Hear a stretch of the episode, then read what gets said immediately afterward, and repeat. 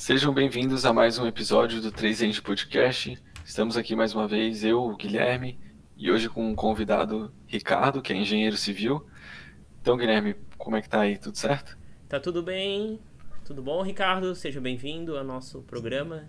Tudo certo, boa noite, obrigado aí pelo convite.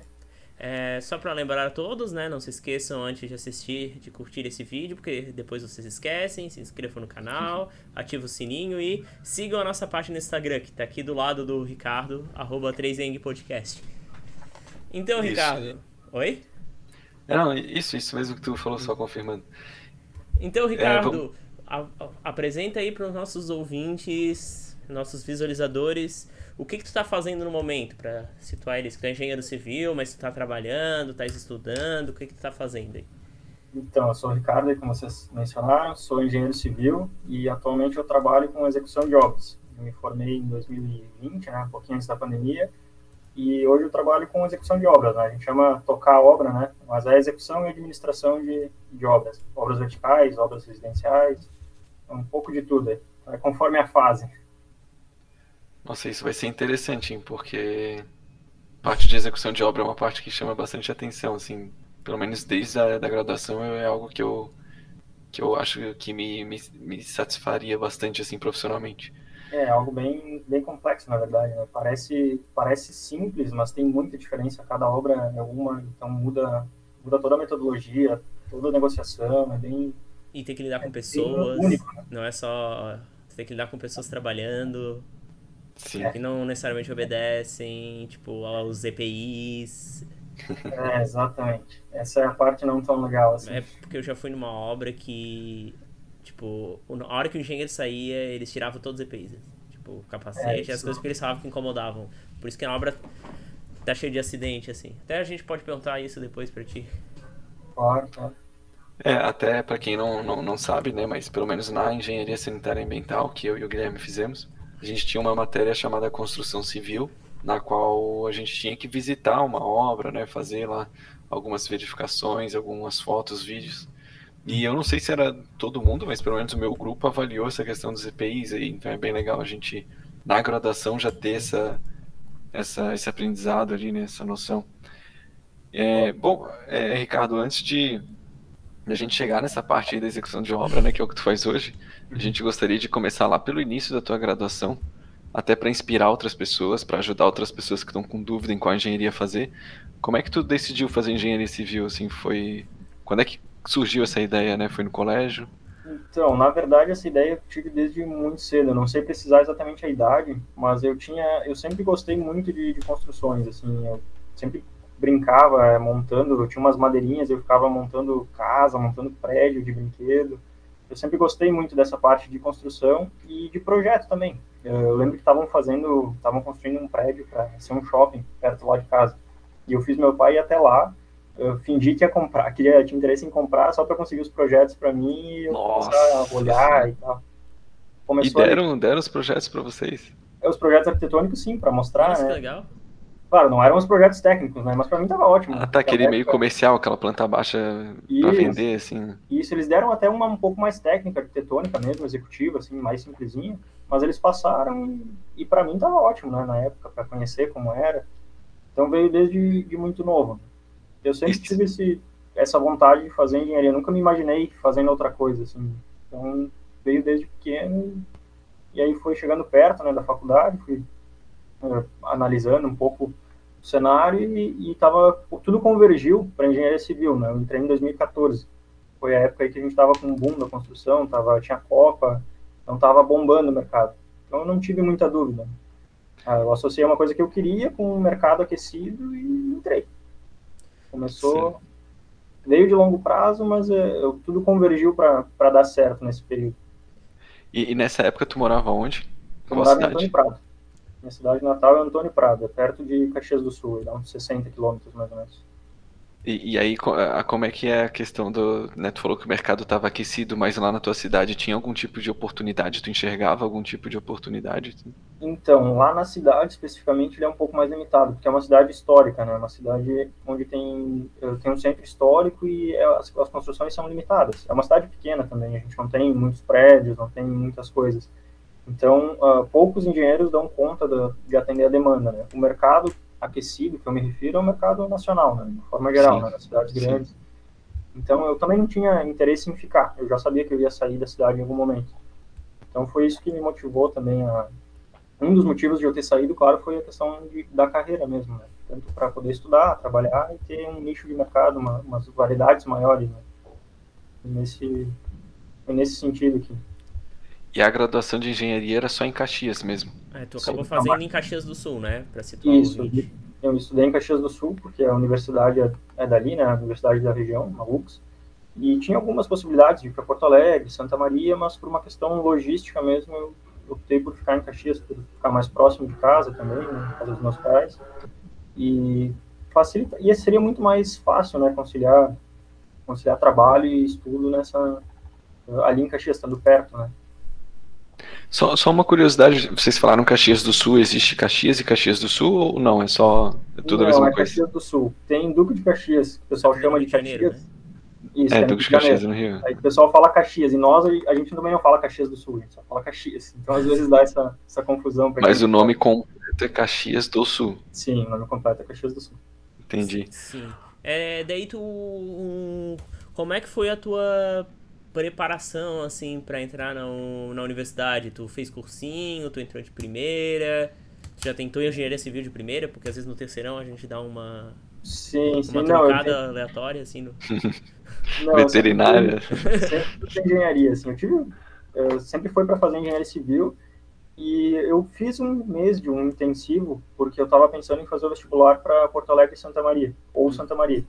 Mas aí, como eu comentei depois, por questão logística mesmo, eu acabei optando, e coincidi a data de prova, então eu optei por fazer o de Caxias mesmo, e aí fiquei ali, né? Eu fiz o de inverno para treinar, eu fiz três vestibulares como trainee, porque eu tinha essa, essa questão de ver como é que era, eu queria, poder, queria sentir como era antes de fazer o primeiro.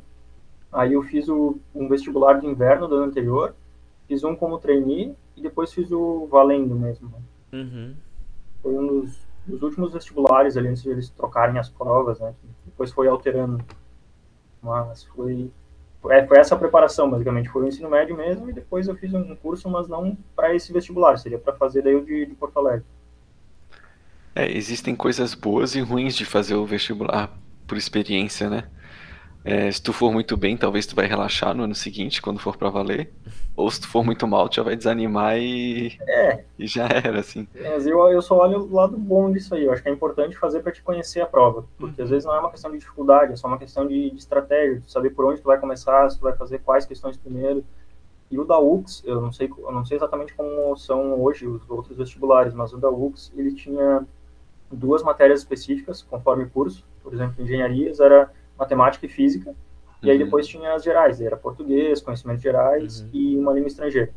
Então eram, são esses os, os pontos. E aí tu consegue traçar uma estratégia a partir disso. Vou começar por matemática e física, que eu domino mais, depois eu vou para a redação, ou vou começar pela redação. Então é bom treinar para ter esse controle de tempo, principalmente, que é uma noção, né, que cai, não cai. É, a prova da UFSC, por exemplo, quando eu fiz a segunda vez, porque eu fiz duas faculdades, né? É, mudou tudo dessa da primeira vez, eu não tinha me preparado. Antes era matemática, geografia e biologia, tipo, então era. Um, podia passar umas três horas em matemática e uma hora em geografia, uma hora em biologia, tanto tranquilamente. Só que uhum. agora ficou matemática, português, inglês e biologia. Então eu cheguei assim, tipo, eu fazer, eu gosto de fazer matemática primeiro. E daí eu senti que eu entreguei no, em cima do laço, assim, porque matemática uhum. na UFSC é muito longa, são quase 50 problemas, assim. Nossa.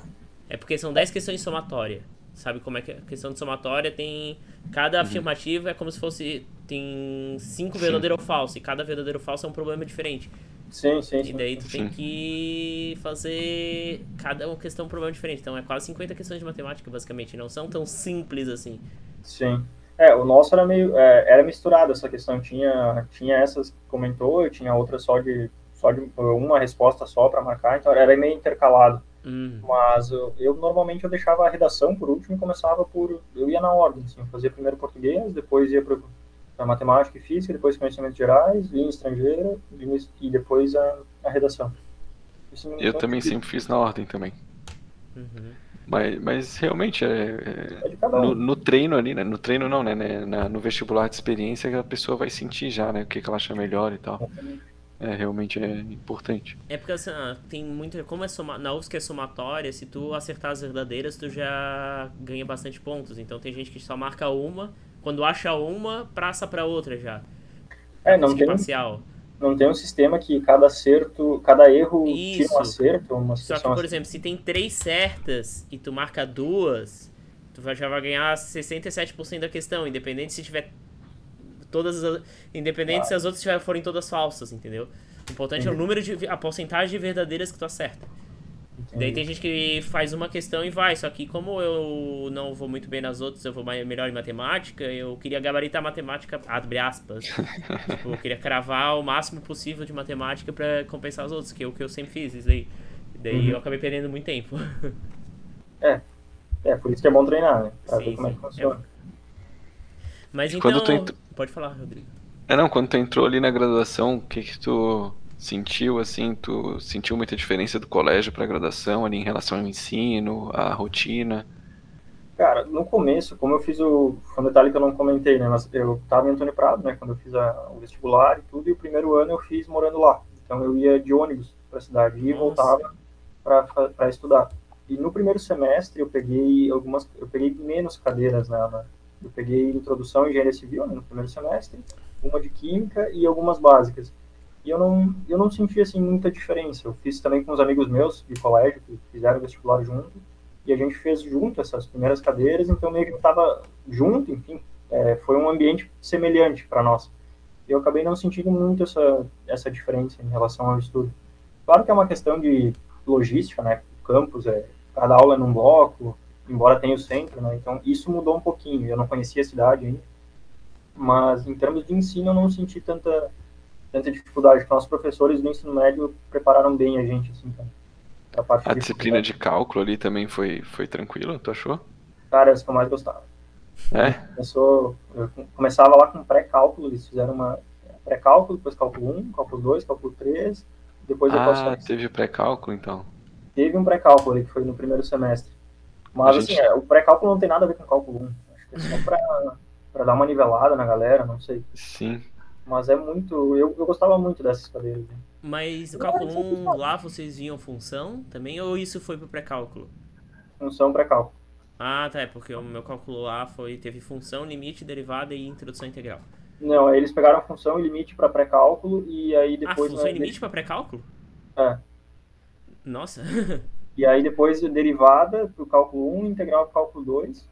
E aí depois era no cálculo 3 eram coordenadas polares. Eu não vou me lembrar de tudo agora, faz um tempinho. Ah, tá. Mas, Provavelmente é. o cálculo B foi, deve ter sido integral, aqueles métodos de integral, integral duplo, integral triplo, alguma coisa Ah, assim. integral tripla foi no cálculo 3, tá. Isso aí. É? E aí depois o sistema de coordenadas diferentes. e É eu acho que o deles foi até cálculo 4, Guilherme. Não? Ah, tá. Não é, Ricardo? Para mim o cálculo 4 era equações diferenciais. Ah, tá, seria- então, tu teve quatro cálculos, então. Tu não teve séries, né? Eu tive cinco cálculos. Ah, isso, ele É, contando com o pré-cálculo, né? Sim.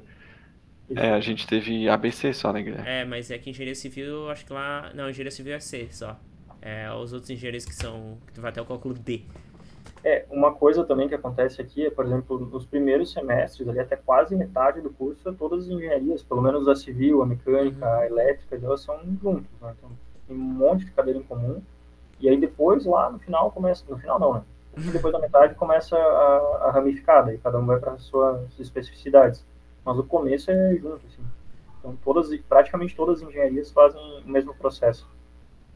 Entendi. É, uma coisa, uma coisa que a gente sempre ouve aqui dos convidados é que ter ali amigos, ter um grupo de, né, de, de, de, de colegas que te ajudam, te apoiam a estudar, a ir bem nas provas, né, a, a, a manter a matéria em dia, é algo que ajuda bastante, né, na graduação.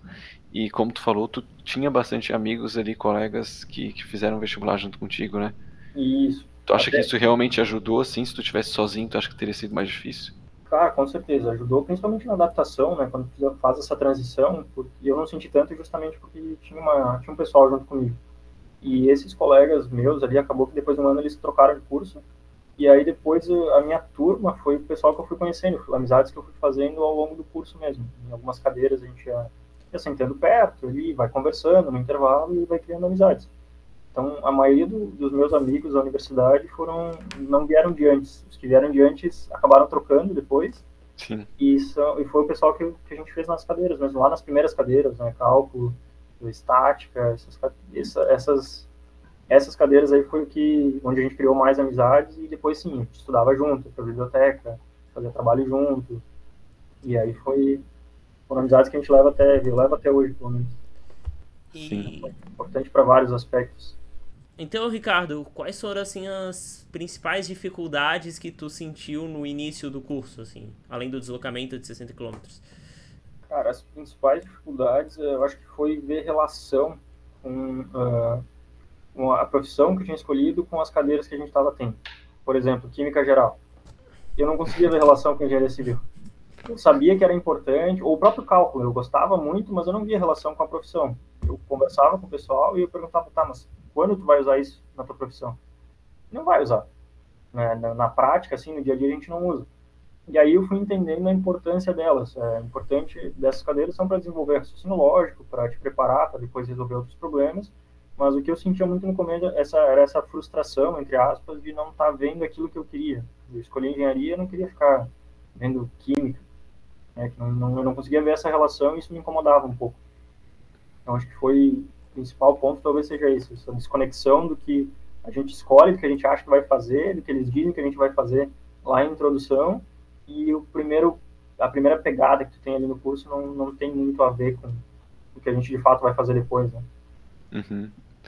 E, em que fase mais ou menos começa assim a tu começa a enxergar assim o que vocês vão fazer, talvez uhum. algumas disciplinas um pouco mais práticas? cara, lá pelo quarto ou quinto semestre, né? depende muito de conforme tu vai escolhendo, né? A gente pelo menos tinha essa possibilidade, né? Cada semestre a gente fazia a contratação das matrículas, da, das cadeiras, conforme a oferta, e a gente uhum. podia pegar mais ou menos. E aí uma, claro, uma tranca a outra, né? Se não faz, mas a gente podia agrupar elas para pegar mais cedo ou deixá-las um pouquinho para depois. Mas em geral, pelo quarto ou quinto semestre começa a ter coisas mais específicas mesmo da, da engenharia. Né? Aí começa a ficar mais interessante, então. É, lá pela metade do curso, assim. Sim. É, eu lembro que algumas pessoas já me falaram que na primeira, segunda fase, assim, vocês começam a fazer alguns projetinhos arquitetônicos que vocês usam depois é, nas disciplinas seguintes, assim, para fazer o projeto estrutural, projeto de instalações, né, hidráulica, elétrica. É, tinha isso também no teu curso? No meu era um pouquinho diferente. A gente teve nos primeiros semestres desenho técnico 1, e aí depois desenho técnico civil, que daí era uma específica, mas ela não tinha conexão com, pelo menos no período que eu fiz, não tinha conexão posterior. Né? A gente fazia o desenho ali, e na minha uhum. época era a mão ainda. na minha época. O que me deixou um pouco frustrado, porque eu sabia que ninguém mais fazia nada à mão, então por quê? Eu preferia aprender a mexer num software para fazer, para ganhar essa experiência ali. Então a gente fez esse desenho à mão, mas depois ele não foi relacionado com outras cadeiras. Né? teve até um bom período entre desenho e depois as cadeiras de projeto. Mas realmente, desenho de cálculo, eh, desenho técnico civil foi no segundo semestre, foi cedo, mas não tinha, não tinha conexão com outras cadeiras. Uhum. É interessante isso, então, porque acho que as pessoas que falaram isso aqui pra gente, Guilherme, acho que estudavam no IFSC, né? É, ele estuda na Universidade de Caxias do Sul, UX. É, é uma federal essa ou é estadual? Não, é uma comunitária, na verdade. Comunitária. É, talvez tenha essa diferença entre instituições, assim, metodologia. É, vai de... um pouco da coordenação do curso, né? Hoje pode ser que já, é, já seja conectado, né? Muito da, da, coordenação do curso naquele momento. Uhum. Depois que eu saí, conversando com, com outras pessoas que estavam fazendo, eu já soube que tinha, tinha conexão entre algumas cadeiras, concreto 1 e 2. Aí já aproveitavam para fazer o mesmo projeto. Mas uhum. não é sempre, né? É um pouquinho difícil fazer isso porque as turmas, elas, como as pessoas podem escolher as cadeiras, elas não são tão homogêneas, né? Às vezes uma turma faz concreto 1 é muito diferente da turma que vai fazer concreto 2. Sim, e aí fazer sim. essa mescla é difícil. Às vezes pega um professor, depois pega outro, então não tem tanta sequência assim, eh, tão linear para poder fazer isso. Mas é, seria bem interessante. É, e até no e... próximo sanitária, tipo, tinha, por exemplo, tinha disciplinas que era comum a várias, menos, mesmo nas mais específicas, a várias engenharias, por exemplo, hidráulica era a instalações hidráulicas mesmo, era para civil, produção civil, sanitária, então misturava arquitetura, até misturava muita gente. E daí uhum. acho que é meio difícil manter essa continuidade. Exatamente. E em que época do curso ali tu começou a explorar ali as, as atividades extracurriculares, né? Não sei se tu chegou a fazer alguma, mas. Monitoria, o, o estágio a gente deixa para depois que o estágio provavelmente tem estágio obrigatório, né? Mas monitoria, moni é, laboratório, é, empresa júnior, enfim. Isso, a gente tem uma estrutura bem boa de, de empresa júnior lá, mas eu não cheguei a participar. Mas é, ela, eu sei que ela é bem forte para quem fez na época, né? O que eu fiz de extensão foram mais cursos de, de software mesmo. Fiz um curso de, de AutoCAD, né, para me aprofundar um pouco mais, para sair um pouco do básico, né? Fiz curso de EBERIC, de cálculo estrutural, que eles ofertaram. Tinha uma disciplina optativa de EBERIC? É, não era uma disciplina optativa, era um curso de extensão. Eles chamam curso de extensão. Então, Mas não contava como disciplina optativa não, no currículo? Não, ele contava só como hora complementar. Ah, tá. Precisa ter 180 horas complementares. Então eu fiz, eu fiz cursos uh, basicamente de software, né, de cálculo estrutural, de desenho, uh, até Excel mesmo, eu fui pegando cursos avançados para começar. Você fez bastante curso então? É, eu fiz de hora complementar, eu, estourou bastante a 180.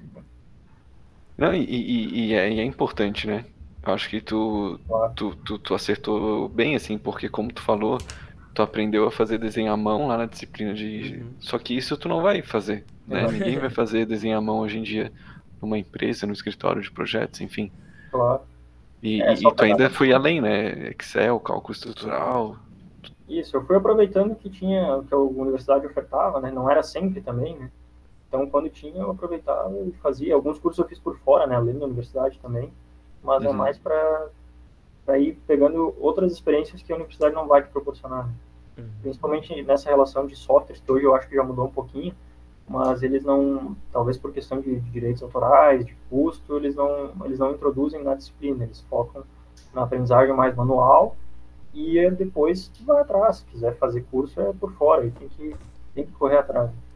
E o Excel avançado que tu teve, tu teve macro, programação, essas coisas? Não, não. O avançado, eu, hoje eu, o que eu sei mexer mais assim, no Excel eu, foi de foi depois desse pontapé inicial de pegar e, e, quero fazer determinada coisa. Eu vou lá e pesquiso e descubro como fazer.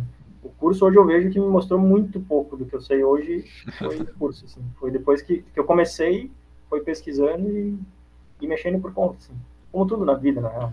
Mas um é... pontapé inicial, depois tem que pesquisar. A própria faculdade, assim. Sim, é um pontapé. Depois, se quiser se especializar, vai ter que trabalhar, vai ter que estudar mais, né? É só uma base. Ó, eu adoro Sabe... mexer no Excel, assim, mas eu sei que tem muito professor que odeia. Só Sabe como é que. Sabe como é que eu aprendi a mexer no Excel na graduação? Assistindo vídeo aula do Guilherme, que ele era monitor de hidráulica. E aí o primeiro trabalhinho de hidráulica a gente tinha que fazer no Excel. E aí ele ensinava lá com uns videozinhos como é que faz e tal. Foi a primeira vez que eu mexi no Excel, aprendi a fazer fórmula e tal, e, e gostei bastante também. É, bem legal. E na nossa, a gente tinha algumas salas específicas com, com Excel, PowerPoint, esses programas da, da Microsoft. A maioria era, eram ferramentas gratuitas. Né? Uhum. Não, não é a mesma coisa. Embora não, se... o LibreOffice, né? O LibreOffice é. não, não é a mesma coisa. Ele é melhor, o LibreOffice do Word dizem que é melhor que o é, Microsoft Word. Word. Mas Acho o do Excel é pior. Ah tá, o LibreOffice Writer, tu diz, né? O, o que substitui o Word, é isso? Isso. Ah tá. Sim. O... É, eu acho que o LibreOffice, o Calc, né, que seria o Excel, eu acho que até não é tão ruim, só que a gente tá tão acostumado com o Excel, assim, que é muito é. diferente. É que nem Exatamente. usar o, o planilhas do Google. Eu, é. eu não consigo mexer naquela coisa. É, parece simples demais, né? Não tem muito. É. Ah, não, eu, eu sou do Excel e eu faço tudo pelo Excel. Nossa. Sim. Sim. É o Ricardo que me conhece, como a gente às vezes discute algumas coisas para fazer no é. Excel. É, se alguém tiver dúvida aí no Excel aí, já deixa no comentário que o Guilherme e o Ricardo vão, vão responder que eles são viciados em Excel. Não, é sempre interessante. É uma coisa, existe um mundo é, é antes do ProCV e depois do ProCV, assim. Que também... É, o ProCV foi o Guilherme que me ensinou também. O ProCV muda é. a sua vida, assim, depois. É. É, tem, tem uma melhor. Índice Corresp é melhor que PROCV e PROCH. De... É, depende da situação, né? É porque o índice Corresp ainda. Eu uso ProCV e Corresp, né? O índice Corresp ainda tem uma coisa que falha. Eu não me lembro o que, que é, mas eu me lembro que às vezes o ProCV em alguns casos é melhor. É, eu Oh. sempre me coisas praticamente. Ô Ricardo, além dessas disciplinas aí, tu fez mais alguma coisa extracurricular? Uma Chegou a dar alguma bolsa? monitoria? Monitoria, então, eu fui convidado várias vezes para dar monitoria, mas eu não. Pô, então tu só tirava nota alta então, hein? É, eu, eu fui bem, assim, em termos de, de nota, eu fui, principalmente no começo, eu estava focado em conseguir a Laura acadêmica. Tem um, tem um primo meu que acabou conseguindo e eu. eu Conseguiu bati o nota, cara. A Laura. Láurea? O que, que é Láurea? Laura é basicamente um reconhecimento uh, de que tu se formou com notas altas. Por exemplo, ali na UFS a gente Ah. tinha uh, a divisão nas seguintes termos, né? Se- é, de 10, 0 a 10, né? Acima de 6 passa, né? Sim. 6 passa. Aí depois 7, 8 e 9 é dividido por conceitos. De 6 a 7 é conceito 1, de 7 a 8 conceito 2, de 8 a 9 conceito 3, de 9 a 10 conceito 4. Então se tu tiver só conceitos 4 e 3 e ou se tiver 1 ou 2, 2, mas a tua média for de 4 for muito maior, consegue consegue uma laura acadêmica que dê um reconhecimento de excelência, digamos assim. E, e- e esse reconhecimento ele serve pra alguma coisa na prática? É, Ou tu acha que é só meio que um, é uma um disputa orgulho. acadêmica ali? É, na verdade é um orgulho para ti, principalmente, né, de ter conseguido, mas assim, na prática, talvez se tu seguir em ramos acadêmicos, pode te ajudar. Se quiser ser professor, ou- claro que mais quando são artigos publicados, né, mas isso pode te ajudar. Mas na prática, no mercado de trabalho, não, não faz diferença. É, aqui na UFSC eles dão uma medalhinha pra quem tem o melhor IA. E o CREA ele dá um certificado. Sim. É, ali é uma placa, a gente ganhou, eu, na formatura ganha, ganha uma placa, né, se é laureado, mas é, na prática mesmo, E tu chegou a conseguir? não, por pouco não.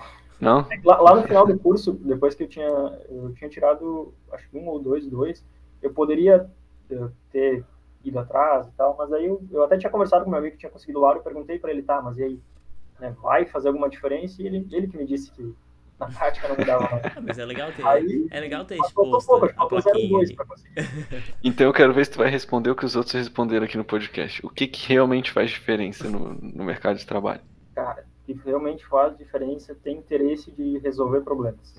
Ser um cara dedicado a ponto de, de ir lá e resolver e não fazer só o básico, assim, de- Uhum. de- E experiência, né? Pelo menos na Experiências que engenharia. tu viveu, assim, né? É, Estágios e tal. pelo menos na, na engenharia, né? Fazer mais do que o básico, assim, se mostrar interessado, de ajudar, mostrar proativo, se mostrar com interesse em aprender, principalmente, e tu ter a capacidade de aprender rápido, né? Porque eles, tipo, ninguém sabe, ninguém começa, por mais que tenha, seja formado, ninguém começa sabendo trabalhar. Uhum. Vai aprender fazendo estágio, trabalhando. Isso vai Sim. ser um caminho, né? Não vai saber também num ano ou dois, mas tem que ter a capacidade de aprender rápido e te ensinam, buscar conhecimento e aplicar isso. O importante é conseguir aprender. Capacidade de aprendizado. Acho que se fosse resumir é isso aí. Capacidade de Sim. aprendizado rápido. É o principal. Não, massa, bacana. E, e alguma bolsa de laboratório, alguma coisa assim, chegou a fazer, não? Não, também não. Em termos de laboratório, eu acabei não. não a gente tinha cadeiras em laboratórios e tudo, mas eu não peguei bolsa para trabalhar nesse sentido. Aí Uhum. eu em trabalho externo. E por que que tu não aceitou monitoria? Foi, foi por causa do, do- do Cara, foco ali de conseguir a Laura? Não, não, não foi por isso. Na verdade, eu não, eu não me via muito sendo professor, assim, eu, eu ajudava muitos meus colegas quando a gente fazia grupo de estudo, mas eu não, eu não me via sendo professor, assim, ensinando para bastante gente, sabe? Talvez Uhum. pudesse ter sido, acho que para terem me convidado tantas vezes, eu acho que talvez desse certo. Mas eu preferia, eu, tipo, estudar e ensinar alguns amigos mais próximos do que, do que dar aula, assim, em larga escala. Sim, Pode sim. ser, pode ser besteira, mas na época eu, eu me sentia, eu não sei se eu queria fazer aquilo. É, o, o Guilherme, por outro lado, gostou, né, Guilherme? Gostei, adorei. Gostava, ficou É. dois anos lá, Seis até não anos poder de mais. faculdade, três foi, foi dando monitoria. É, mas é uma coisa muito boa, assim, ajuda bastante gente. eu já- É, é importante, assim. Hoje, Sim. olhando para trás, eu acho que eu deveria ter, ter feito, assim, acho que ia ser importante, mas na, na época eu acabei não querendo. E, e a questão de estágio, tu, tu esperou até a última fase lá, no, quando tem que fazer obrigatoriamente um estágio, ou tu já foi atrás antes? Tu viu essa necessidade? Então, eu demorei um pouquinho para ir atrás de estágio, porque eu tenho FIES, eu não tinha comentado, mas eu consegui o FIES, né, depois no, no segundo curso, no segundo ano de curso, e aí, e como o mercado estava aquecido também, a minha ideia era me formar o mais rápido possível. Então, tinha semestre que eu pegava 10 cadeiras e, e acelerava. Nossa muito o curso. senhora. e eu ia me formar em menos de cinco anos. E aí quando chegou na reta final, que eu disse, não, agora eu vou atrás do estágio, aí caiu a ficha de que o mercado estava muito ruim. Eu entrei no boom da construção, né, uhum. ou no final do boom, mas estava em alta, e eu me formei na baixa da construção. Então, quando eu fui conseguir estágio, eu vi que estava muito ruim de conseguir. Todo, toda aquela acelerada que eu dei no curso não, não adiantou. E aí eu diminui o ritmo, peguei o estágio e aí sim foquei no estágio. Então, para ter uma noção, eu ia me formar em quatro anos e meio. Nossa. E aí eu passei mais um ano e meio fazendo uma cadeira por semestre. Uma que foi o estágio, a outra que foi o TCC1 e a outra que foi o TCC2.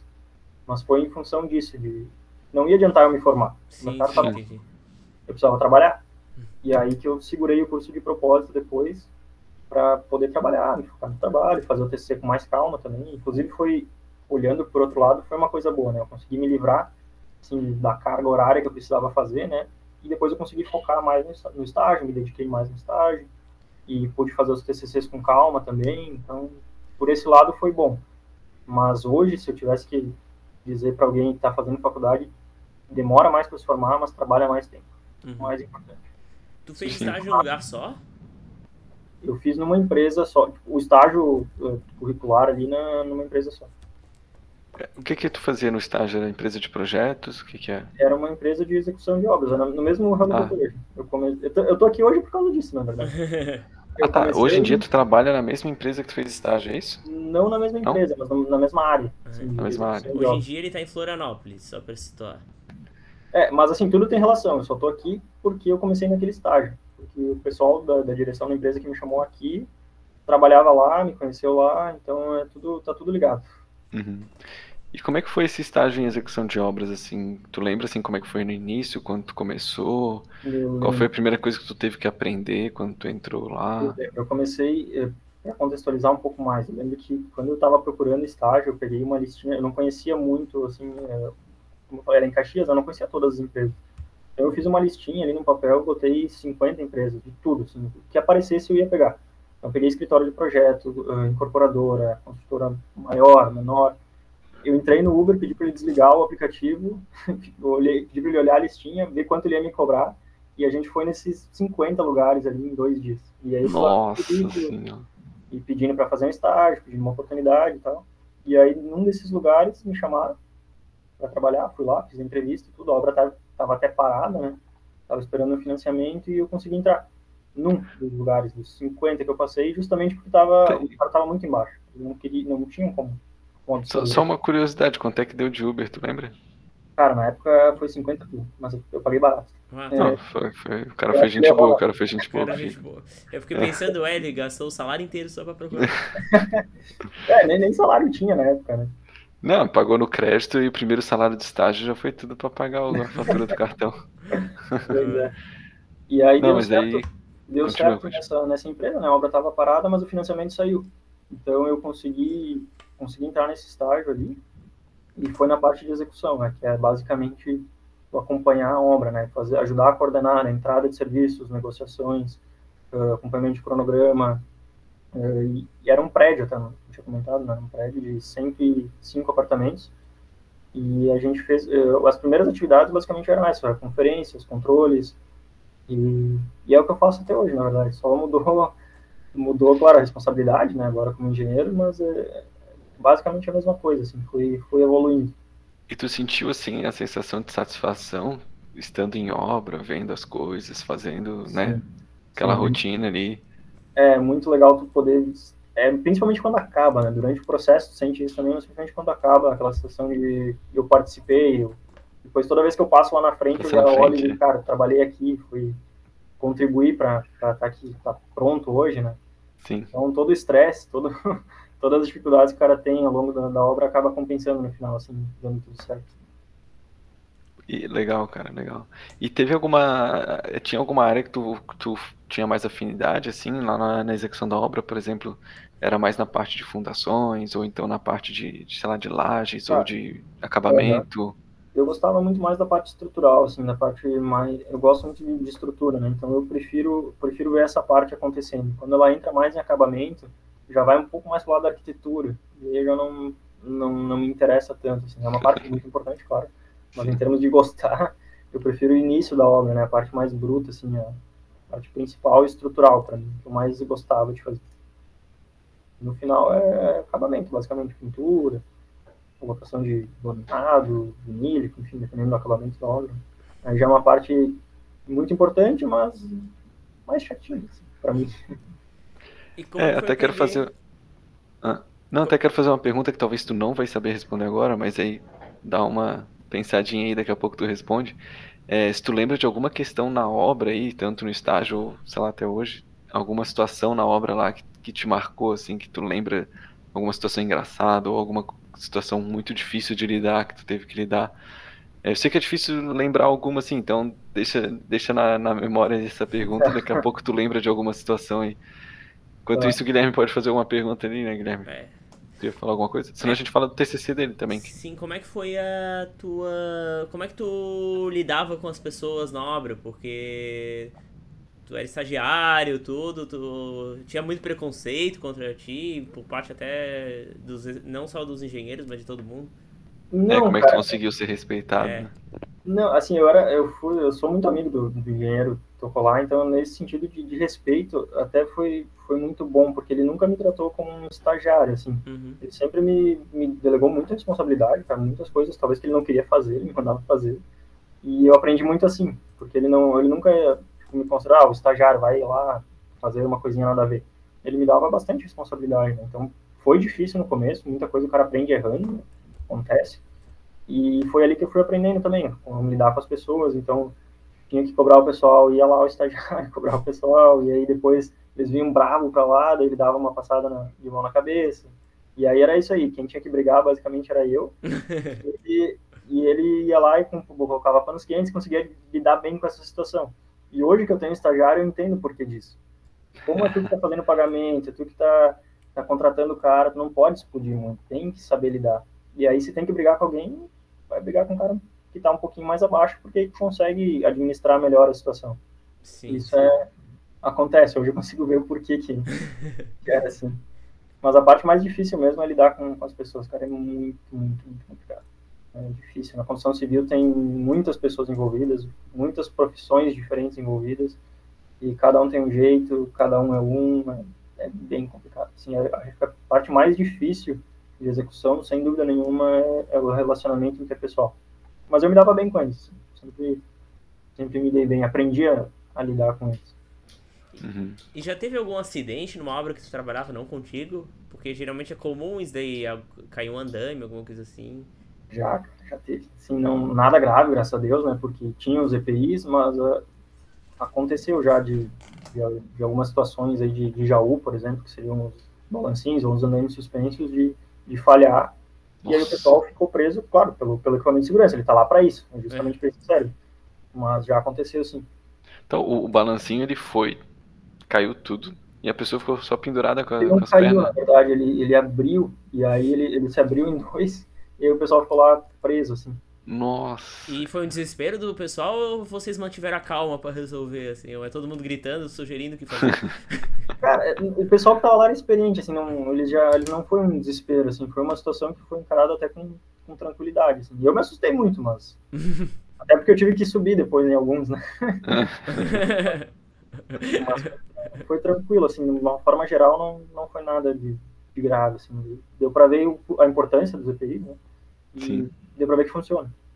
Então, foi uma, uma situação diferente que não é tão comum, mas, mas a gente vê o porquê que, porquê que as coisas são do jeito que são, né? Por que, que tem que ter isso, por que, que tem que ter aquilo. E, e, e, que tipo de situação é essa que tu precisou subir num balancinho ali? Tu foi verificar alguma coisa? É, verificar reboco. Um reboco externo, imagina um prédio de 20 andares, e aí tem pontos que tem que dar uma verificada, tem que ajudar a medir algumas, algumas coisas. E aí eu fui junto. Meu Deus, eu fiquei tonto só de imaginar. E tu, tu, tu tem que conferir se realmente o reboco tá com a espessura que foi especificada em projeto. É, é isso. isso. na verdade é mais questão de, de planicidade, né? Ver se o reboco tá, não tá muito ondulado, se não tá muito curvado. É mais nesse tipo, se não tá oco também. Uhum. É uma situação que, principalmente na parte externa, é bem, bem difícil de fazer, né? E aí tem que, tem que subir junto lá. Nossa, é. Eu não imaginava que tinha tanta tanto cuidado assim, né, com essa parte do reboco externo. Até porque eu lembro que na graduação, em algumas disciplinas, os professores usavam alguns exemplos assim de tipo, ah, se ficou alguma parede meio torta, tal, acerta no reboco e tal. Então, É, isso, É, isso achei é clássico, né? então eu É imaginava clássico, que o reboco era algo meio que tipo qualquer jeito ali, entendeu? É, não. É, tem, tem jeitos certos e errados de fazer. Essa de, de ajeita no reboco é uma frase, cra- uma frase, uma frase clássica de pessoal que trabalha em obra. né? Ajeita no reboco depois, mas não é o certo, né? Tem uma espessura determinada para dentro, uma espessura determinada para fora. Nem sempre acontece, mas a gente tem que cuidar ou tentar fazer o possível para manter mais próximo disso, né? Sim, Sim. É, as Legal. obras normalmente saem, tanto no estágio quanto no. na vida. Na vida real, desculpa. Quanto no teu trabalho oficial. As obras realmente saem exatamente como planejadas ou tem muitas mudanças, assim? Cara, depende muito, né? Por exemplo, a obra, as obras, a obra vertical, né? Que normalmente são, eh, a gente, é feito o prédio para se vender depois, não tem muita mudança. Né? Em geral, sai muito parecido com, com o projeto. Em obras residenciais, que é o que eu estou fazendo hoje, né? Que já está um pouquinho diferente, daí é a gosto do cliente. Aí sim muda muito, cara, muito mesmo. E quanto mais demora, mais ele vai tendo ideias novas e ideia diferente. É, exatamente. Mas daí aí é um pouco uma situação também diferente, porque aí é a casa dele, né? Então ele quer modificar, às vezes ele não pensou numa coisa lá atrás, então Sim. tem essa, essa questão também, mas em, em prédios, assim, apartamentos, não, em geral não, não tem mudança, assim, muito Não. raro. O pior é que assim, ah, tipo, quando tá. Quando tu acabou de montar as vigas, assim, do chão, viga, não sei se é exatamente esse termo, parece que é tudo minúsculo. Sei Sim. se- tipo, tu olha, É, a gente tava construindo minha casa lá de praia. Antes de levantar as paredes, É, né? de Tipo, levantar as paredes. A minha mãe mediu 30 vezes o banheiro porque ela não acreditava que aquilo tá- assim era. Era tipo. Ela, que, que aquilo realmente era uma ideia e eu ficou normal, assim. É, a, a, a noção real só vai ter depois que tiver rebocado mesmo, né? Uhum. Rebocado e às vezes até pintado. Senão realmente assusta um pouquinho, parece pequeno, mas não, não é. Em geral não é. Isso é verdade. E, e em relação ao prazo, assim, geralmente as obras que tu, que tu já participou, assim, o pessoal cumpre o prazo certinho, ou atrasa, ou adianta? Então, é, essa, principalmente no caso dessa obra que eu estava comentando antes ali, a gente teve alguns problemas com. Houveram alguns problemas com, com financiamento, enfim, que deu uma, uma atrasada nesse sentido. Não foi questão da obra, foi questão bancária, né? Questões financeiras. Uhum. E aí, quando a obra voltou, a gente fez ela muito rápido. A gente fez em, acho que dois anos, uma obra de 105 apartamentos. Claro que já tinha uma Nossa. parte feita, né? Uma estrutura, até o nono andar de estrutura tinha, mas faltava boa parte da estrutura de estacionamento, todos os fechamentos, mais uh, uh, oito, nove andares, dez, é, oito ou nove andares. Então a gente fez muito rápido depois que ela voltou. Então houve um atraso em relação ao prazo inicial por questões bancárias, mas não em questão de, de mão de obra, assim, foi muito rápido. Fez um tempo recorde, praticamente. Mas obras, que, a- principalmente que atrasa é obra pública. né? Isso sim é muito difícil de ser no prazo. Muito. Tu já chegou a acompanhar alguma obra pública? De perto, não. Mas, assim, já, já presenciei tudo. Não cheguei a trabalhar numa, né? Mas, Uhum. mas obra pública é atrás. Quando ele era pequeno, ele começou a ver o contorno viário que estão fazendo aqui em Santa Catarina. Não Que ainda não terminou, né? Estão fazendo um contorno viário para passar caminhão paralelo à BR-101. O Hum, prazo era 2014 para entregar. Aonde Sim. passa isso aí? Ele vai passar por. tipo, é, por trás de Biguaçu. Conhece Biguaçu? Governador Celso Ramos, Tijucas, tudo lá por trás. Vai ligar, acho que a, vai ligar a, a Palhoça, lá, lá Palhoça até Tijucas, eu acho. Nossa senhora. É, eu conheço, apesar de eu estar um ano e meio aqui, eu conheço pouco, cara. Mas Não, Conhece, não não sei. conhece o nome Biguaçu? Tu vai explorar. Ah, o- pelo nome sim, mas eu não, não sei, sei o que tem. E agora que tu tá aqui em Florianópolis, tu tá acompanhando obras verticais ou horizontais? Aqui são obras residenciais, obras eh, horizontais, mas é, são casas, basicamente, né? A gente trabalha com, com casas por administração. Então muda, mudou bastante, na verdade, né? de obras verticais para obras residenciais é, é outro mundo. Parece semelhante, mas não, não tem basicamente nada a ver. Mas as residenciais não são mais de boa, assim? Tipo, Não. menorzinho e tal, três pavimentos no máximo? É, são menores, né? Mas não, isso não implica em maior facilidade, na verdade. Muito pelo contrário, quanto menor a obra, mais difícil, eu considero pelo menos, porque não pela dificuldade da execução, mas pelas pessoas, na verdade, né, as equipes de trabalho que estão ali. Quando está fazendo uma obra vertical, tem equipes gigantes focadas lá no canteiro, a logística é fácil, é tudo lá, está lá o dia inteiro. As equipes também estão lá, sabem, e pegam normalmente aquele trabalho naquele momento. E aí casas não, né? Casas são várias ao mesmo tempo, equipes pequenas, aí essas equipes também pegam outros trabalhos ao mesmo tempo aí a logística fica um pouquinho mais difícil de, de, ser, de ser, cumprida, não de ser feita. Mais difícil de ser é, cumprida conforme o, o, o programado, enfim, conforme planejado. Às vezes o cara tá ali, aí no outro dia não foi porque tá na outra obra lá. É, essa é a maior dificuldade. E, e, eu acho também que a equipe, eu não sei, tô, tô achando, né? Tu, tu vai confirmar. A, a, equipe que trabalha em obras grandes, como prédios e tal, acho que estão um pouco mais preparados, né? Mais profissionais, talvez. E é. o de residência, às vezes, é um pouco mais amador, o cara um pouco mais autônomo, assim, né? É, um pouco, um pouco mais arcaico, talvez, a palavra. Não sei se, se essa palavra é um pouco forte, mas é, é um pouco mais simples, né? São equipes menores que sempre trabalharam, assim, normalmente com obras menores. E aí, equipes que vão trabalhar em obras verticais já estão mais acostumadas com normas, com até o próprio uso de EPIs, é muito mais prático. Não precisa, embora precise cobrar, não precisa cobrar tanto quanto Sim. aqui, né? que é bem mais difícil. Então, nesse sentido, é bem mais tranquilo trabalhar com obras verticais.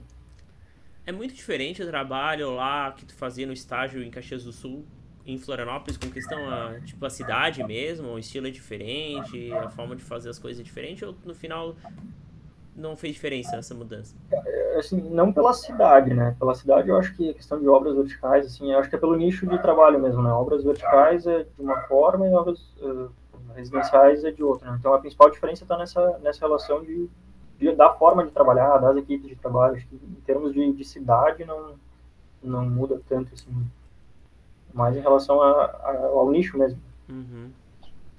E agora que tu veio aqui para Floripa, tu acha que aqui o mercado está mais favorável do que era lá em Caxias?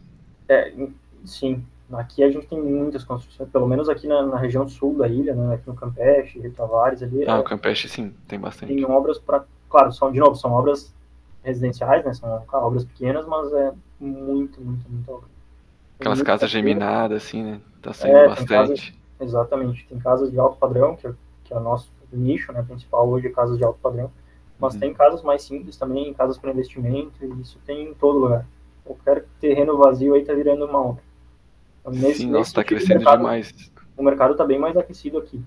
Porque talvez pelo poder aquisitivo das pessoas que vêm para cá, né, então estavam construindo e não, não param. Taxa de juros estava baixo, deixar dinheiro em outros investimentos não compensava, então o pessoal constrói. Valores uhum. de terreno aqui, de imóveis, dispararam. Sim. Questão de dois anos para cá. É engraçado como a construção civil ela tem esse ciclo assim, né, bem definido. É, como tu falou ali, tu começou a graduação com o mercado aquecido, terminou né, com o mercado assim, tipo, totalmente frio.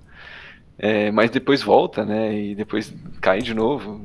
É, eu acho que o mercado, assim, de uma forma geral, ele não está totalmente aquecido ainda. A gente está em vias de aquecimento, vai crescer, mas aqui em Santa Catarina, talvez, em algumas cidades, né, Camboriú, Itapema, até Florianópolis mesmo, talvez seja uma, seja uma, não vou dizer uma bolha, mas assim, lugares onde está muito, muito mais aquecido do que no, no resto. Itapema, uhum. por exemplo, é um absurdo. E lá são obras verticais mesmo. A quantidade de canteiros de obra com prédios lá é... é... Nunca vi nada parecido. Na pandemia, o setor de construção civil deu um. Aqui em Florianópolis, pelo menos, deu uma crescida. Tu veio pra cá em 2020, não foi? Não, em 2021. Ah, 2021, é. Tu já pegou já no. Acho que foi. É, Acho que 2021 tava. Tava o pessoal, tipo, saindo da pandemia ali e bombando Isso. o negócio, né? Isso. É, a pandemia começou em março de 2020 e quando foi fevereiro de 2021 eu vim pra cá. Eu acho que é, é, bombou, só que eu acho que não bombou tanto porque a, a falta, tinha, tinha, muita falta de material, né? Por isso que os uhum. preços aumentaram, né? Também, também. Então isso deu uma, uma segurada, assim, para não bombar tanto também. E foi um setor que não praticamente não parou. A gente parou 15 dias lá no, no lockdown e depois a gente continuou trabalhando. Claro, com efetivo reduzido e tudo, mas não, como é normalmente ao ar livre, a gente não teve muito empecilho para tocar, então. Não... E como é que é a rotina de um cara que executa a obra igual tu? É... Quando dá chuva, tu fica em casa? Como é que é? Não, no, aqui no caso a gente tem um escritório central, né? E a gente tem vários, uh, tem uma equipe de engenharia, né? Cada engenheiro é responsável por algumas obras. Então, normalmente, quando chove, a gente fica no escritório central, né, fazendo, uh, analisando os planejamentos, fazendo negociações, orçamentos. E quando não chove, a gente vai vai para a obra, né, acompanhar a obra. Às vezes, quando não chove também, a gente vai para o escritório. Tudo depende do, da fase em que a obra está, das etapas, se a obra está no final, no meio, no início.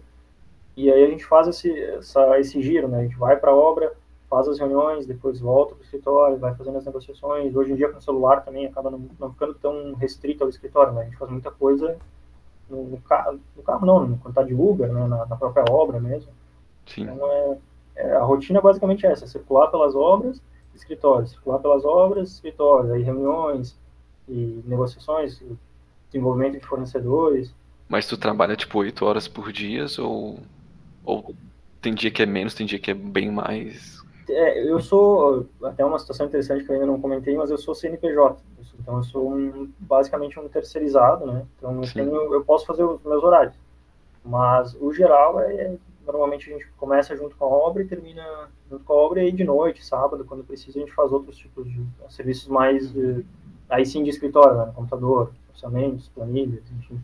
Uhum. Então não tem exatamente um horário definido, depende, depende muito do, da demanda, né?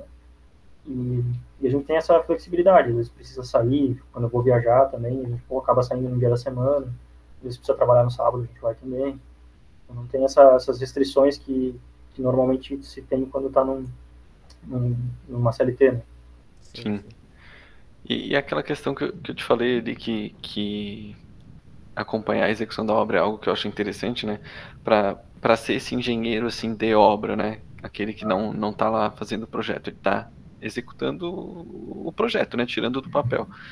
É, precisa ser engenheiro civil ou tem algumas obras que tem engenheiro civil, tem um engenheiro eletricista, tem um engenheiro sanitarista? Não, é engenheiro civil. Assim, existem algumas obras que o arquiteto acompanha, mas em geral é, é engenheiro civil mesmo. O engenheiro uhum. eletricista acaba atuando em outros nichos, assim. Mesmo se for uma obra grande de um prédio e tal. É, mas uh, depende muito do, do, do, contexto, né? Normalmente o engenheiro eletricista ele, ele acaba pegando obras mais uh, sejam em função de algo de energia, né? Uh, uhum. obras residenciais ou até uma determinada tensão, uh, o engenheiro civil pode assinar. Então os projetos são feitos por engenheiros também. Então fica nesse nesse meio engenheiro civil e arquiteto. Então, uhum. Acaba focando nessa, nessas duas profissões. Sim, sim. Entendi. Voltando um pouquinho no tempo, tu estava fazendo estágio, daí tu resolveu fazer TCC. Qual foi a área do teu TCC? Teve a ver com a obra ou foi uma Sim. coisa completamente diferente? Assim? Não, teve tudo a ver com a obra, na verdade. Os dados que eu usei no meu TCC foram dados da obra, né? E eu fiz na área de, de concreto. Eu uhum. peguei a norma brasileira, né, de, de análise de, de, resistência do concreto, né? E fiz um comparativo pelos métodos da, da norma brasileira com, comparando com o método americano, do ACI para poder comparar a questão da, da rigidez de cada um, né? qual que era é, o que cada um exigia, se seria mais fácil ter o aceite da resistência do concreto pela norma brasileira ou pela norma americana, e tentar fazer esse, esse comparativo.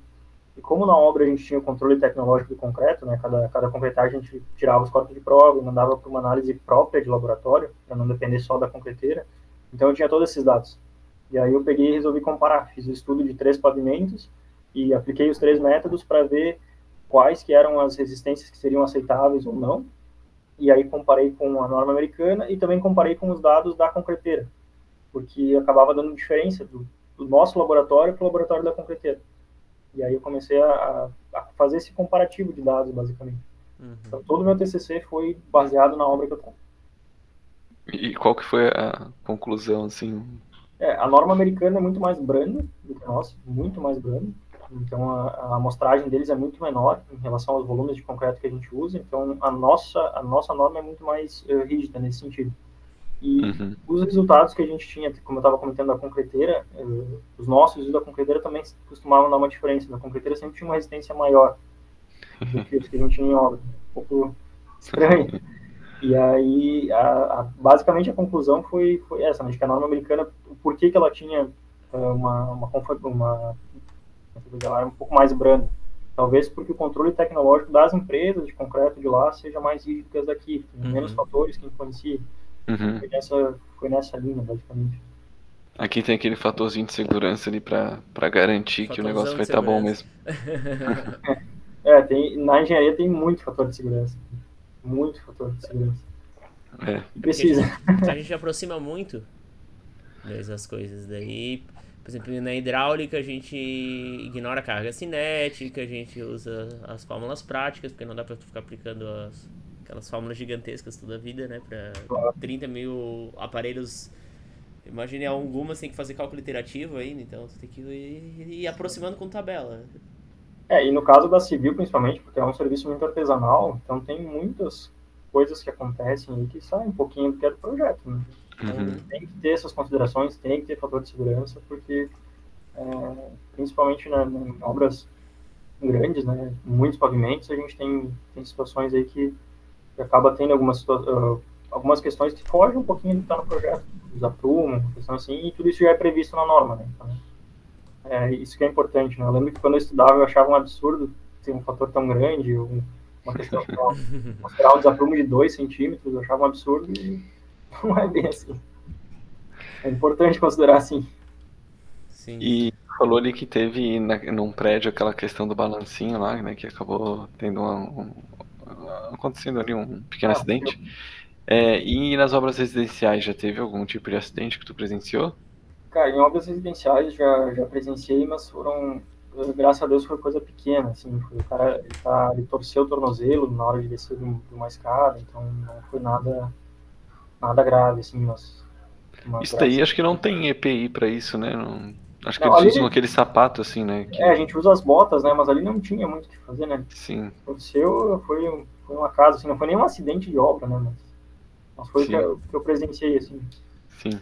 A questão de segurança também, como eu estava comentando antes, né, em casas é bem mais complicada, né? Parece ser mais simples, mas é muito mais difícil de, de fazer o pessoal usar os EPIs, de fazer as proteções.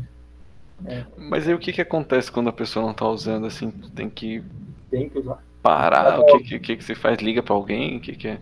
É, tem que mandar embora da obra. Não poderia, não pode trabalhar sem, sem usar calça, né? Sem usar bota, sem usar capacete, Óculos. óculos. É, óculos até É, o óculos depende, né? depende, né? Mas capacete, camisa, não pode usar regata, por exemplo, ou muito menos tá Não pode usar regata.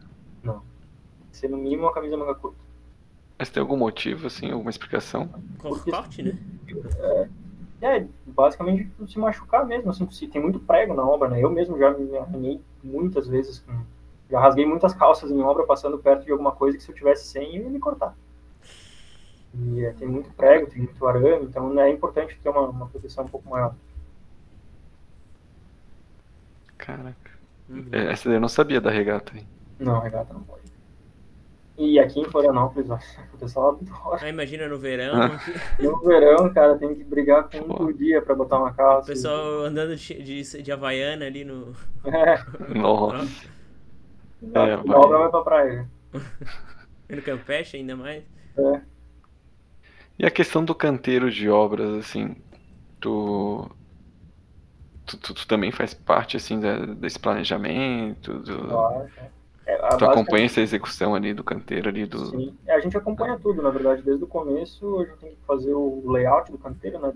Decidir onde vai ficar cada coisa, onde vai ficar os depósitos de materiais, onde vai ficar a central de argamassa, onde vai ficar o almoxarifado, a sala de engenharia. Então, desde o começo a gente já tem que pensar em lugares que vão facilitar o acesso, que vão nos permitir fazer a obra sem ter que desmontar, desmobilizar depois. E aí depende muito do projeto. Tem, tem obras que não tem espaço para fazer praticamente, a gente tem que fazer e desmontar. Tem outros Uhum. que a gente pode fazer e ficar lá até o final. Tem outros que a gente consegue terreno de um vizinho, por exemplo, que nos cede, a gente já monta na lateral. Então, desde o começo, a gente já tem que pensar como fazer para não, não gerar um retrabalho depois ou seguir nos atrapalhando na sequência da obra. Então, é muito de projeto para projeto. Sim. E. Putz, acho que me fugiu a pergunta, mas era sobre. Era so- Ah, tá. É, tem, tem algum processo na obra que tu tem que estar lá acompanhando, vendo eles fazendo, assim? Normalmente nas concretagens. Nas concretagens a gente, a gente tem que estar junto, né? É porque tem todo um cálculo de concreto exato, né? Tipo aquela mistura. É, na verdade, a gente compra o concreto usinado, né? Ah, Então, vocês não fazem. É, a gente já compra, Eles vêm, já né? compra usinado, então não, não é por questão disso, é mais questão de. A gente faz a conferência da, da armadura antes, né? Laje, né? Das formas da armadura, e aí depois a gente faz de fato a concretagem. Então, em dias de concretagem, a gente tá lá circulando, mas no dia da concretagem a gente fica até o final, acompanhando a Eu liberação lembro que tinha um, um, um vibrador que eles botam assim também, né? Pra dar uma. Sim. Não sei se vocês fazem isso. Sim, com certeza. Tipo, ah, enche a laje assim, daí dá umas vibradas assim, em alguns pontos pra dar uma. Aham, É, essa, essa, o vibrador, né, ele serve para ir adensando o concreto, né, retirar as bolhas de ar do concreto e fazer com que não, não, não criem falhas de concretagem, né. Uhum. Ah, lixeiras que a gente fala, né, que são aqueles, aquele mau, adensa, mau adensamento do concreto. Então, o vibrador, ele é fundamental ali para ter uma qualidade boa concreto. Então em dia de concretagem tem que estar lá olhando, acompanhando. Sim, E, e- e é normal dar alguma concreto, coisa né. errada assim? No- De tu normal ter que é- chamar a atenção de alguém assim, ou pedir pra refazer alguma coisa. Ah, sim, a gente fica cobrando também para que fique vibrando direito, porque se não fizer, realmente dá problema. Eh, Não, não é normal dar problema, mas às vezes acontece de alguma situação, de alguma forma, romper um arame e aí estoura um lado, então tem que dar uma parada, tem que arrumar. tem que- Nossa senhora. Então, pode acontecer, não é normal, mas de vez em quando, assim, já, já aconteceu casos de... de Tá, a forma ali desmonta um lado, daí começa a esparramar concreto tudo lá pra, pra baixo. Não, não, não inteira, né? No caso, um pedaço ali de uma tábua, uma determinada tábua, acaba estourando e aí, aí ela começa a vazar. Para a concretagem, fecha de novo e depois continua. Nossa senhora. Não é normal, mas já de vez em quando acontece. Não, bacana. E, e tem algum. Qual que é o processo assim que tu considera mais difícil assim de tu acompanhar? Não necessariamente acompanhar ali olhando, mas sei lá, tu, tu já, já fizeram esse processo, no outro dia tu chegou lá pra dar uma verificada se tá tudo certo. Tem algum processo que é mais difícil que tu considera mais difícil? Sei, assim, algo mais difícil, mas como, como, por exemplo, na hora de rebocar, né? O, o reboco, ele é um processo de, de vários dias, né? Então, Uhum. por exemplo, para conferir, eu não consigo ficar lá enquanto o cara tá fazendo, eu tenho que conferir depois, né, quando tá pronto.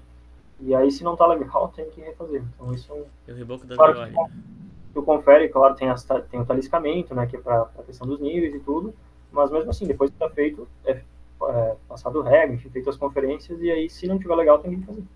Então, é uma coisa que tu não consegue conferir muito antes de estar pronto, né. É, é o mais chatinho de conferir, É, então. É a parte mais, pelo menos eu considero uma parte É aquele assim que tu acorda e fala, putz, hoje é dia de conferir o reboco, cara. Que merda. saco, cara. É, cara, é uma, é uma situação chata, assim. E qual que é o mais legal? Qual que é o mais legal, assim, de acompanhar, de conferir? Eu gosto da estrutura, de, da parte que eu acho mais, mais bacana, assim, de ver o pessoal trabalhando, de, a parte, mas também é uma parte um pouquinho complicada, que se tem alguma coisa errada e tu manda trocar, é, é a parte que mais dá confronto, assim, porque é uma, é uma coisa difícil, né, de, de refazer, né, desmontar. Sim. Então, é, ao mesmo tempo que é a parte mais legal de ver, é a parte mais complicada de mexer. Sim. Dá muito trabalho. E tu, tu, tu se vê nessa área aí por muitos anos ainda? Ou tu pensa em evoluir de alguma forma? Qual que seria o próximo degrau pra evoluir, assim?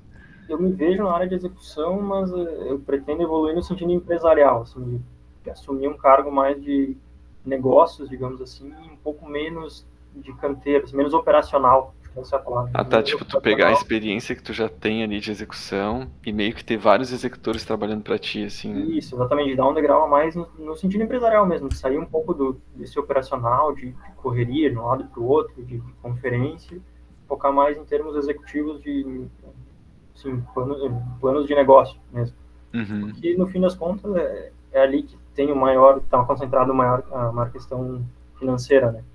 Sim.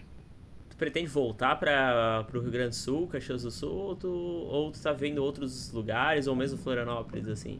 Não sei exatamente, mas eu acho que voltar agora não, não é uma, uma ideia. Eu acho que aqui a gente tem, tem, como eu falei, talvez seja uma, não sei se é uma bolha ou não, mas aqui o mercado se mantém aquecido bastante tempo.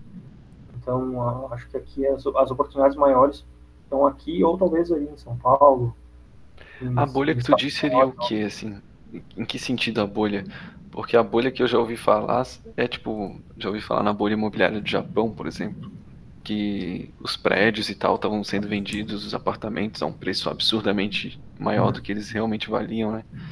Então seria uma bolha meio que de, fi- Não, não, de bolha- mercado financeiro mesmo. Não, não, bolha na verdade não, no sentido, no bolha no sentido de que a gente tem muitas pessoas com bastante dinheiro aqui que estão investindo mais do que em outros lugares. Então, a- o foco dos investimentos está aqui. Não Ah, bolha tá. no sentido imobiliário, mas bolha no sentido de, de que as pessoas daqui estão investindo mais do que em outros lugares. Então aqui, Uhum. é, por ser talvez uma cidade turística, é um paraíso que muita gente quer vir morar aqui, isso atrai, né? Pelo menos muitos dos nossos clientes são pessoas que, que já estão com a vida bem estabelecida e querem fazer a casa dos sonhos aqui, vem para cá, querem descansar, curtir, o, curtir a aposentadoria ou Sim, passar sim. o resto da vida tranquilo aqui. Então eles já têm essa condição, vêm para cá e investem na casa. Então, é nesse sentido que eu quero dizer, né? Tem, tem muito dinheiro envolvido aqui. E, e lá em Balneário Camboriú, assim, que eles estão fazendo aqueles prédios cada vez maiores e batendo recorde atrás de recorde. Aquilo é engraçado. É, tu, tu, tu, tu, tu acharia bacana trabalhar num prédio daquele, né, assim, Ah, acompanhar a execução? Com certeza. Eu acho que lá, para quem gosta de obras principalmente verticais, que nem eu, é o, acho que é o sonho de consumo aqui, do, pelo menos palpável aqui no Brasil, é isso aí. Tu É? subiria no balancinho naquele prédio? Lá. Lá no décimo. No décimo não, no centésimo andar. É, não, lá daí ia ser complicado, cara, lá ia ser complicado. Mas lá é tudo vidro, né? A maioria é vidro lá pra cima, não tem tanto. Pô, mas vidro é mais complicado ainda, não é? Não, mas aí vidro é mais. Pô, é mais o cara que instala o vidro lá. É, né? é. Aí ele é complicado. pra nós não. É, mas pelo menos não tem que conferir o reboco por fora, né? Exatamente. Tá de Não, boa. ali, ali seria complicado subir no balanço. E aqueles vidros lá, eles são autolimpantes, porque... Ou a cada três meses tem alguém limpando por fora, assim. É, ah, provavelmente são autolimpantes, né? Pra não precisar ter que limpar com tanta frequência. Sempre vai precisar, mas aí não com tanta frequência, né? E deve ser um vidro grosso, assim, pra caramba, né? Tem uma espessura bem, bem considerável cima. É, uma pergunta assim. É, um convidado falou recentemente que aqui no Brasil a gente tem muita moda de fazer casa totalmente de material. Tipo, lá no estrangeiro faz mais de madeira, drywall, essas coisas. O que, que tu pensa sobre o assunto? Tu acha que é um preciosismo nosso? Cara, eu acho que é uma questão realmente cultural mesmo. Não, não tem. Daria pra gente investir em outros métodos ali de steel framing, de framing, seriam casas mais leves, mais rápidas, eh, com muito conforto termoacústico, assim, seria, seria mesmo bem interessante se a gente pudesse investir nisso. Mas aqui eu acho que é realmente uma questão cultural, pelo menos lá onde eu venho, que acaba sendo uma colônia de, de, de imigrantes italianos, o pessoal é muito do, do visual, assim, eles, eles não, não podem nem imaginar morar numa uma casa com parede de drywall, por exemplo. Eu acho impensável isso. Fazer isso lá e tentar vender é- mais difícil, assim, com certeza. O pessoal é muito do, do visual, né? De ver e Sim. imaginar a resistência, acha que vai durar mais. Então é, é uma questão cultural, mas não seria interessante a gente inves- investir em outras formas de, de, de construir, né? Sim. É, e- mas se tu tivesse dinheiro infinito pra construir uma casa pra ti, casa dos sonhos, tu faria de material, de drywall, ou de madeira? O que que tu faria? Cara, eu acho que eu faria com, com alvenaria mesmo, concreto e alvenaria. Então tá acho que- respondido aí, Guilherme. É, não, mas é porque daí tu fez uma consideração. Se tivesse todo o dinheiro do mundo, já É, pensasse. Só que o problema da alvenaria é só a manutenção mesmo. Tipo, por exemplo, tu tem que trocar um cano, tu tem que quebrar, né? É, nas outras também. É, ah tá, mas tu teria todo o dinheiro do mundo Só que a isso, reposição né? é mais fácil, né? Exatamente. E a questão de layout, né? Uma hora, se quiser, normalmente as casas americanas, principalmente, elas têm estruturas eh, mais pontuais, né? Elas permitem Uhum. muitas mudanças, né? Abrir vãos, pode fazer e tirar paredes com muito mais facilidade, que é bem... Não que não possa, mas é, é muito mais difícil, né? Dá muito mais trabalho, então...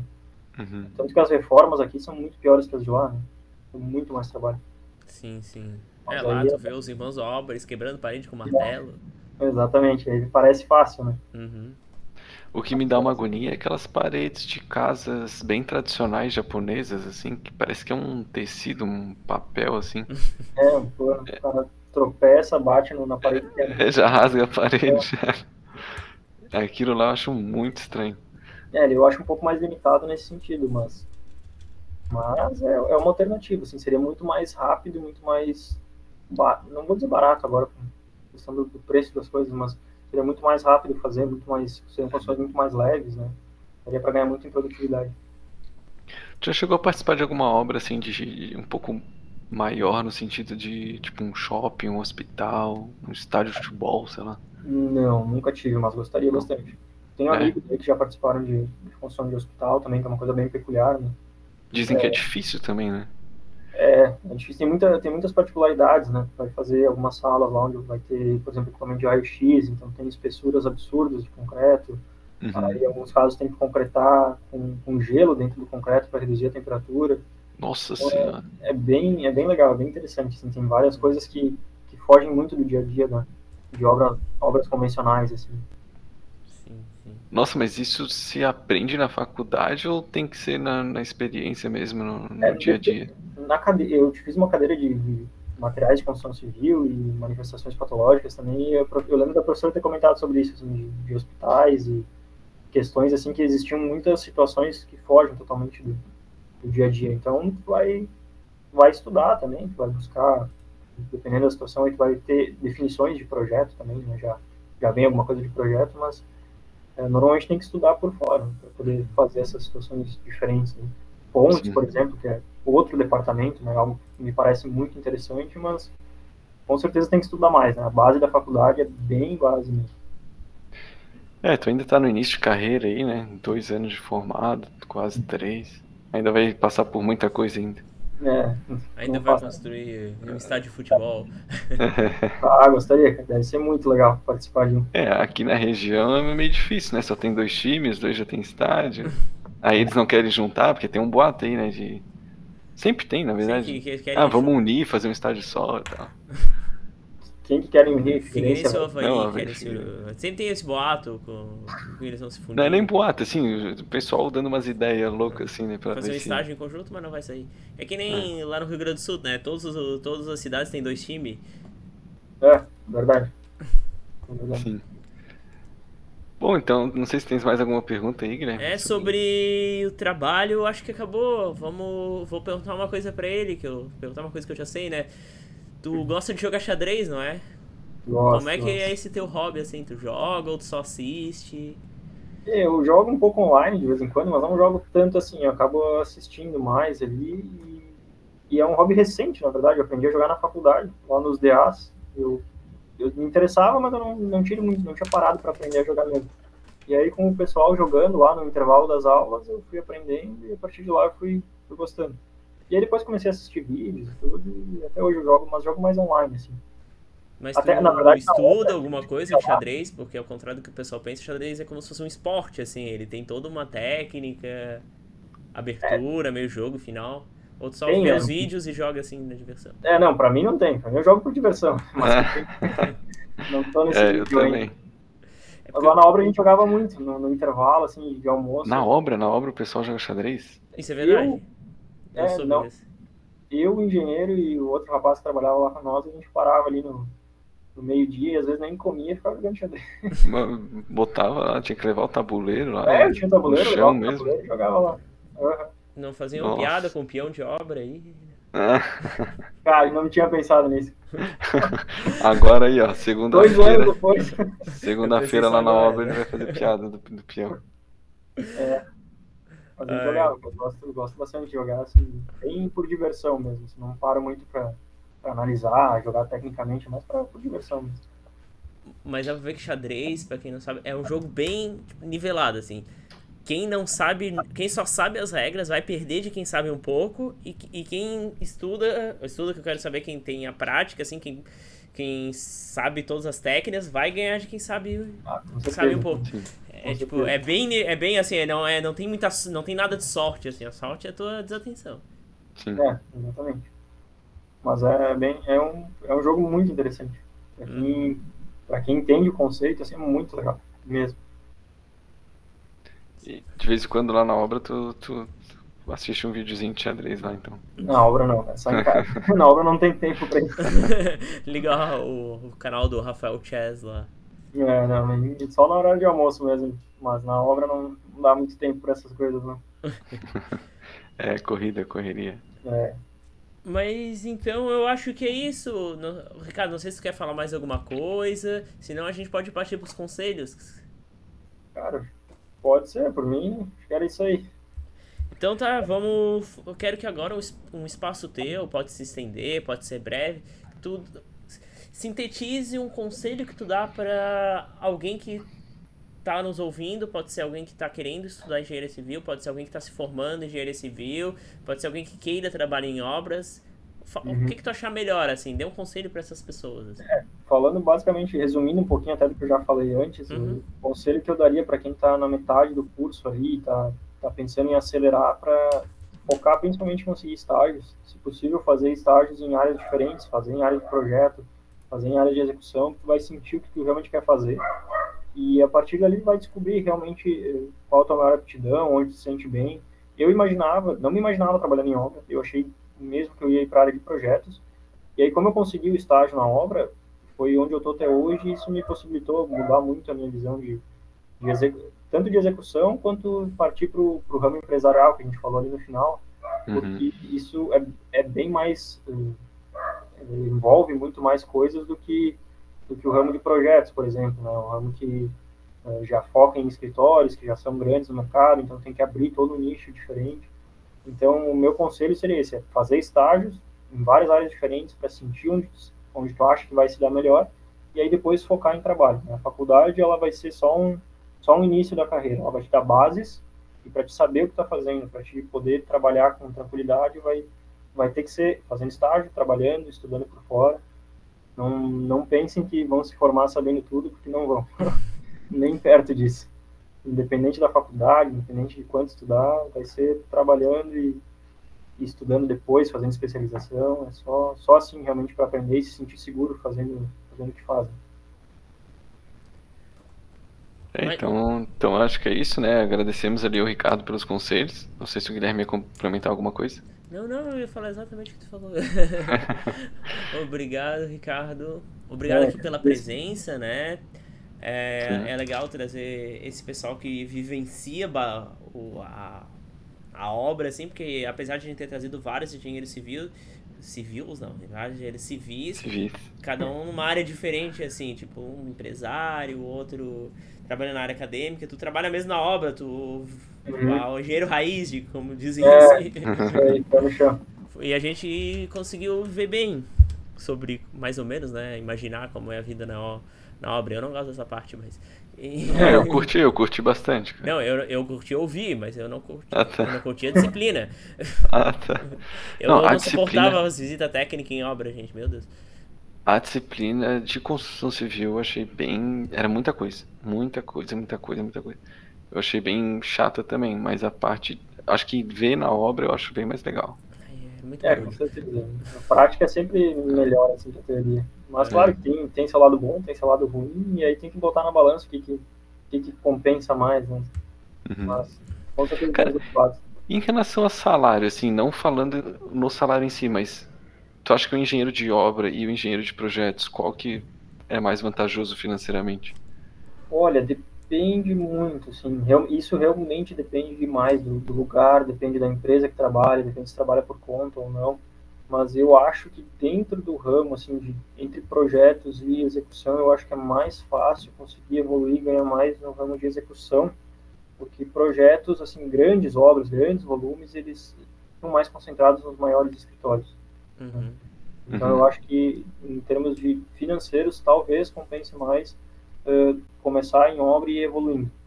Mas é, é, muito, muito relativo mesmo. É bem, bem difícil responder isso porque tem muito engenheiro projetista que ganha muito bem, outros nem tanto, de execução é a mesma coisa. Uhum. Mas eu acho que a execução ela te possibilita, uh, se tu partir principalmente o ramo de, de incorporar obras, né, de construir, ela vai te possibilitar ganhar mais nesse sentido. Entendi. E, e, uma última pergunta é se tu vai acompanhar a execução de uma obra, de uma casa. Se é uma casa de médio ou baixo padrão, ou uma casa de alto padrão, a tua, tipo, teu trabalho é exatamente o mesmo, ou tu tem um, meio que uma diferença realmente, assim, não, no alto padrão, tu, tu se esforça mais para ver se tá tudo certinho? É, o trabalho é o mesmo, o que muda realmente é a complexidade dos projetos. Né? Normalmente, quando tem alto padrão, tem, tem mais situações que demandam um pouco mais de atenção, mas não é, não é nenhuma questão de, de focar mais, é que realmente existem mais elementos para te olhar do que num projeto uhum. mais simples. Né? É, por exemplo, uma recirculação de água, que é uma situação que normalmente só tem alto padrão. É, os revestimentos também são diferentes, né? então tem toda essa questão de de acabamento ser um pouco mais complexo, mas é, aí é realmente situações de, de Uhum. projeto e de compra, assim, de materiais, na verdade. Então, nesse, nesse sentido que demanda um pouco mais de atenção. Beleza. Era as dúvidas que, O que ficou eu lembrei agora que ficou faltando. Mas então é isso, Ricardo. É isso, Rodrigo. É Vamos isso aí. encerrando o programa. Agradecemos a presença do Ricardo. Agradecemos a todos. Não se esqueçam de curtir o vídeo, né? Pra quem ainda esqueceu de curtir até agora, é só clique no joinha ali, não dá trabalho. E, Deixar um comentário se tiver alguma dúvida. e- ou pode, a gente vai deixar o Instagram dele, se ele autorizar.